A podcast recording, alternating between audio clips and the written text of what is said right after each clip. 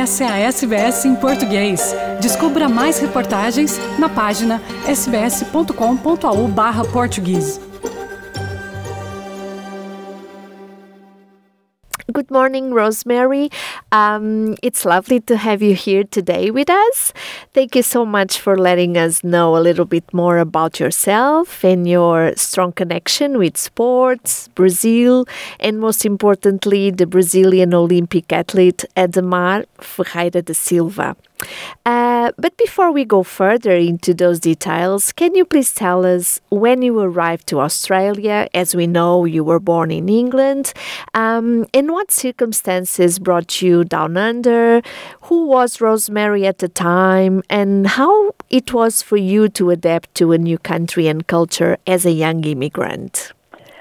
My parents obviously went through the Second World War and it was horrendous. And in the early 50s, England and Great Britain were still having restrictions and rations. So my parents decided to migrate to Australia. And at that time, we went to Melbourne.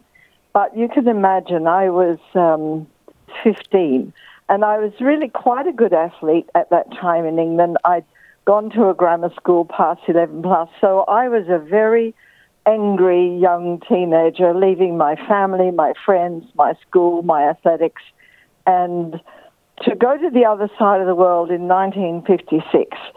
Really, uh, people didn't go by plane, you went by ship. It took six weeks. And you were probably never, ever, ever going to go back to England. So when you said goodbye, it really was goodbye forever. And Oh, for me as a 15 year old, it was just devastating. Yeah, I can imagine. So, um, when did your interest in sports start? I heard you always loved athletics and you were a really good track runner when you were a teenager. Can you tell us a little bit about it? Well, um, yes, I, I was. I mean, I learnt later that I wasn't good enough, but my dream actually, growing up, my father, when I was very young, took me to the 1948 Olympic Games, and I really got excited then. And then um, I took it up at school, and I played hockey as well, and netball, and all the things kids do at school. Um, and when we got to Australia, you know, to Melbourne, I thought, well, I don't know if I could continue because there was very little known about Australia in those days. For example, um, Australia House at that time told my parents, oh, you're going to Melbourne. You won't need any winter woolies. so my parents only took a cardigan for each of us on the ship for cool nights. So you can imagine we arrived in Melbourne in um, August, October, and it was jolly cold. So I straight away, and I was rebellious and unhappy. So my father was a tradesman. I, he didn't have business connections, so I don't know how, but he got me a ticket to go to the Melbourne Olympic Games, Oh, which were in late November, early December. And the typical ungrateful kid, when I got to the athletic stadium, um, I wasn't on the side of the stadium where the athletics track races finished. I was on the other side. But I was just two rows from the fence, and it was the final of the triple jump. And I uh, didn't, uh, there weren't any British athletes in the final, there were no Australians. So, being a typical kid, you know, you get with the strength. And the defending gold medalist was Adhemar from Brazil. Mm, So- that's when you met. That's when I met. And in those days, um, you know, athletes um, didn't do a lot of the psychological focusing. And in fact, Adhemar told me later he had to borrow a tracksuit from the Sao Paulo Football Club and then to take to the Olympic Games and wash it and return it when he got back to Brazil. wow. So that's how life was in the sport, the Olympic sports in those days. But at this event, the red hot favorite was the athlete from the old Soviet Union. And, um, but he was not very friendly, and obviously, you know, in those days, Soviet athletes weren't encouraged to talk to anyone outside of their own circle. And Adhemar because he was such a wonderful humanitarian and wonderful at supporting young people, he'd trot over to defence. Well, for me, A, he was a defending gold medalist, but I came from a little country place in England. I had never spoken to a, a man of colour in my life. Mm. So it was really an amazing experience. And of course, he said all the right things. You know, do you children, are you interested in athletics? Put your hand up. And there was a whole block of kids around me, teenage kids. And um, listen to your parents, go to your training, do your homework, you know, all the, all the good things. And of course, as the day went on, we cheered for him loudly. And he said when he came to Australia, he was much older and he was considered too old to defend his gold medal. But by the time it got to the last round of jumps, our entire block was infected from us kids. And uh, we we just stood and yelled and cheered, Da Silva, Da Silva. Oh, And amazing. It was, it was very exciting. And then uh, the Soviet guy did a great jump. And then there's this man from Iceland, Einarsson, and he had never jumped particularly far in his life.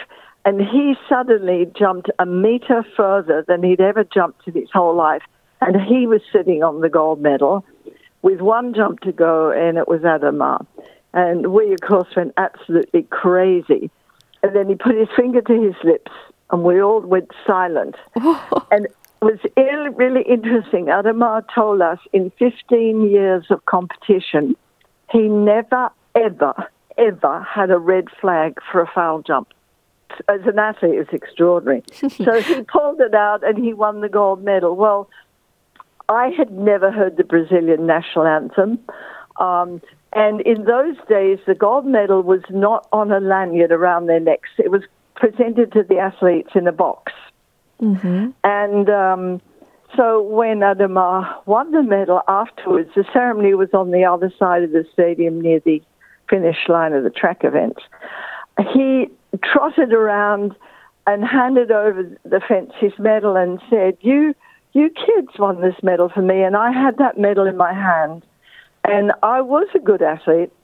And I thought, that's it. I want to be an Olympic gold medalist. That's I want to be an Olympian. I want to march in an opening ceremony.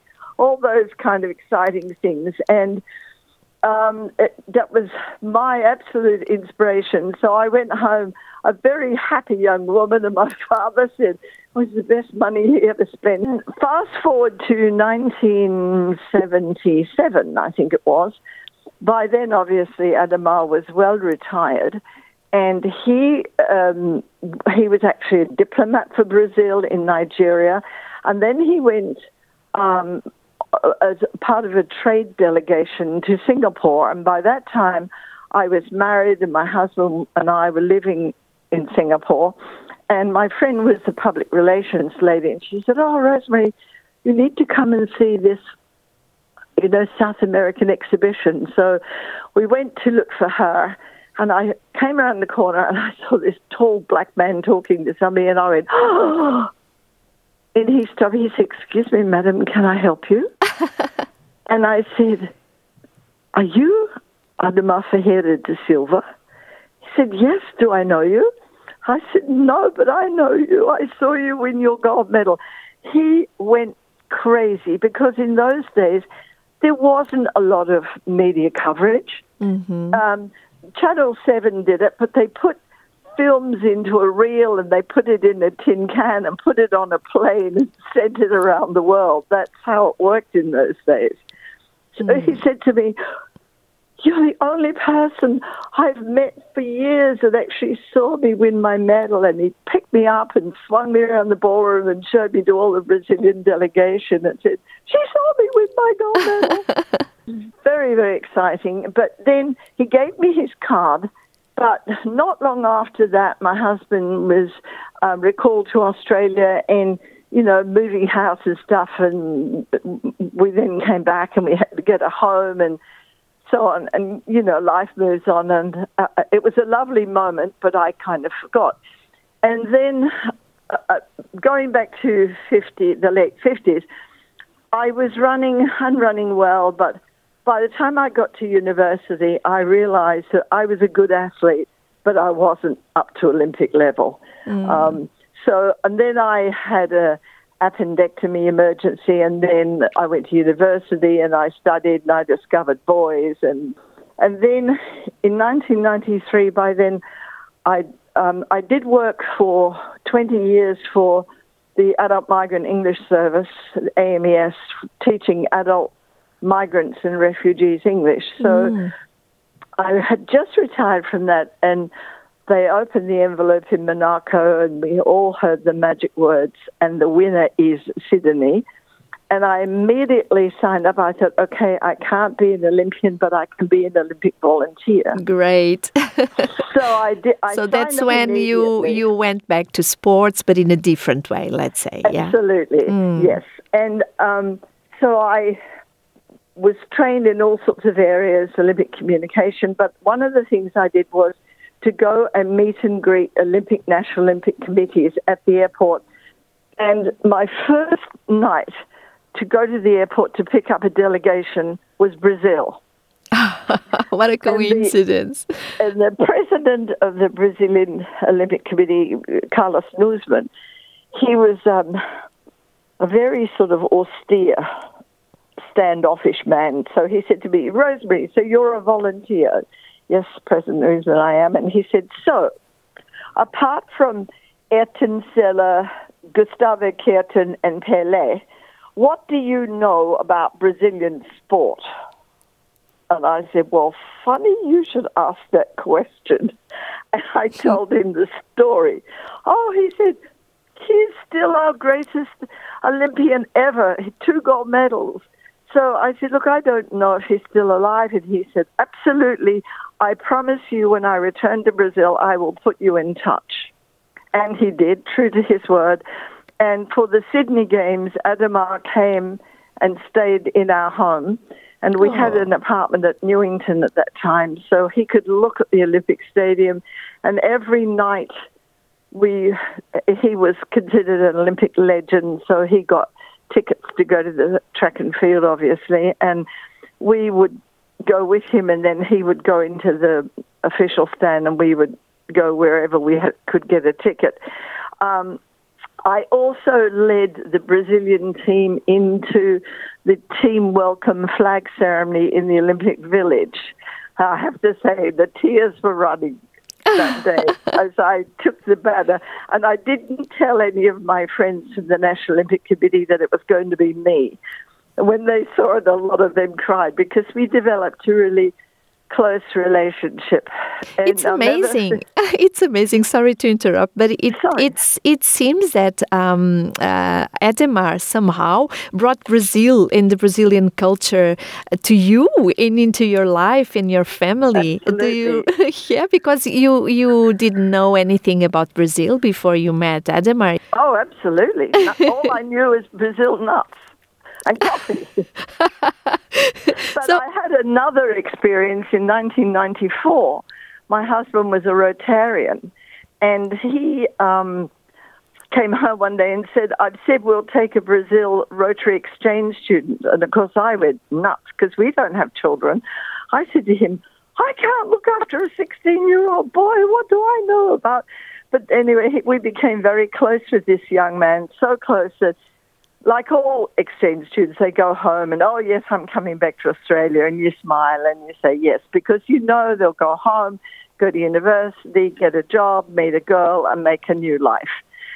Um, but this young man stayed in close contact, so much so that uh, in, in 2007 he married the girl of his dreams my husband and I sponsored them both to Australia, mm. um, and now they're both Australian citizens. They presented us, we're the Australian grandparents of two darling little girls. Mm-hmm. So that brought me if he hadn't been Brazilian, I probably would have said no. So, uh, through, throughout the years, you kept um, meeting Adhemar um, and you became friends. How would you describe Adhemar from your memories with him throughout the years, both as an athlete and as a man? How you describe him? I, I think he was absolutely inspirational. Um, he was often very, very frustrated at the level of sponsorship and money that went into football in Brazil like it was the only sport. A little mm-hmm. bit of beach volleyball and volleyball and maybe a bit of basketball, but track and field. And he'd say to me, We have so many natural athletes, but they can't make a life, and, and every kid in a favela sees football as their way out of poverty. Mm-hmm. And he, he just tried, so he spent his life trying to inspire young people into just, he'd say to them, look, to be an athlete, a runner especially, all you need is your feet and that's it. You don't need fancy equipment. So, and he'd say it's a healthy life choice. And if you can train and you get yourself um, organized, it, these are life skills that are important. And he traveled all around Brazil. Uh, so I, I just find the man extraordinary. And he was also a very talented musician. So he played the guitar and he sang. And in fact, apparently, um, he grew up in a very poor family. He finished up with five university degrees. And when he went to London, his first Olympic Games, he didn't even know where England was, but he he'd done well. He was the national champion, so off he went. And he said, when he got to Wembley Stadium, which was the main Olympic Stadium, all he knew about Wembley was it was the home of football. Mm-hmm. So when he walked into the stadium and saw this massive crowd, he thought he'd gone to the wrong place because people in Brazil just didn't go to track and field events. Mm. And he said, I was so nervous that I didn't even make the final. But he said, I said to myself, Adhemar, my country did not send me here to fail and learn nothing. So he said, I went every day to watch the triple jump and I sat on the side to see what I could learn. And he said, What I learned was when an athlete from an English speaking country or who spoke English got up, they took inspiration and motivation from the crowd and it seemed to lift their performance. Mm. So he said, I decided there, whatever, wherever the next Olympic Games were going to be, I would learn that language. Well, yeah, you learned out, five languages, wasn't it? Yeah. Yes, as it turned out, it was Finland, and Finnish is an extremely wow. difficult language to learn. He said he got books and he studied, but he couldn't get the pronunciation. And one day he was in the supermarket in Sao Paulo, and he heard this family chatting. And he went and said to them, Excuse me, are you speaking Finnish? And they said, Yes, we are. And he explained what was happening. And from then on, they invited him to their home to every Sunday for a meal and just to engage in Finnish. And when he, he broke the world record leading up to the Helsinki Games five times. So, of course, when he got to Helsinki, the media all wanted to chat to him. And he got off the plane, and the media said, Adhemar, do you speak English? And he answered them in Finnish.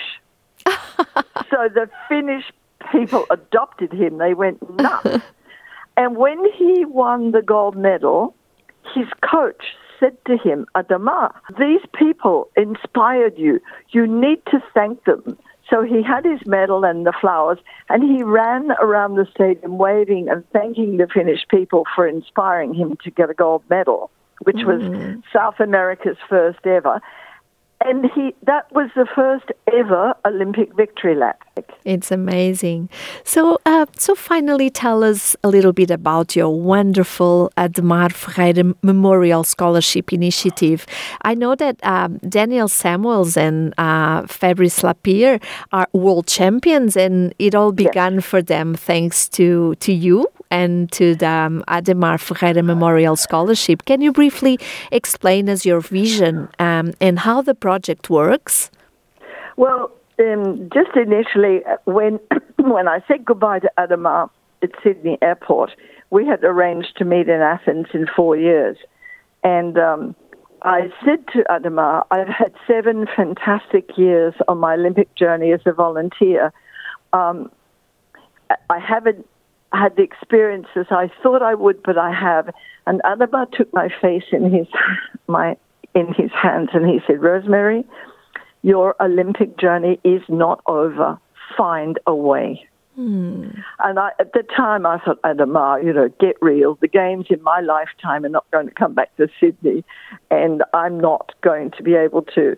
And just quickly, uh, two years later, I went to visit friends in the diplomatic service in Kiribati and then Tonga, and uh, I finished up going to the Olympic Games with both of those countries at different times. Mm. And in fact, I'm going to the Commonwealth Games with Tonga next month. Uh, oh, amazing, July. amazing.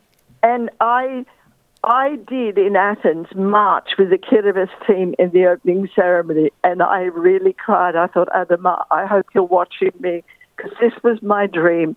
And I go to schools now and I tell children, if you have a dream, don't let any adult, any parent, any teacher, anybody tell you it can't happen. It won't happen if you sit on your bottom. You have to make it happen. And it, mine didn't happen how I thought it would, but it can. I'm living proof. But going back to Adhemar, in um, early 2021, our phone rang in the middle of the night, and you always know then that middle of the night it's probably not good news. My husband took the call, and I heard him speaking to a lady who had become a good friend from uh, Olímpico Brasileiro, and I could hear him saying, "Oh dear, oh that's oh," and I thought, but she's in Rio, so I did not connect it with Adhemar.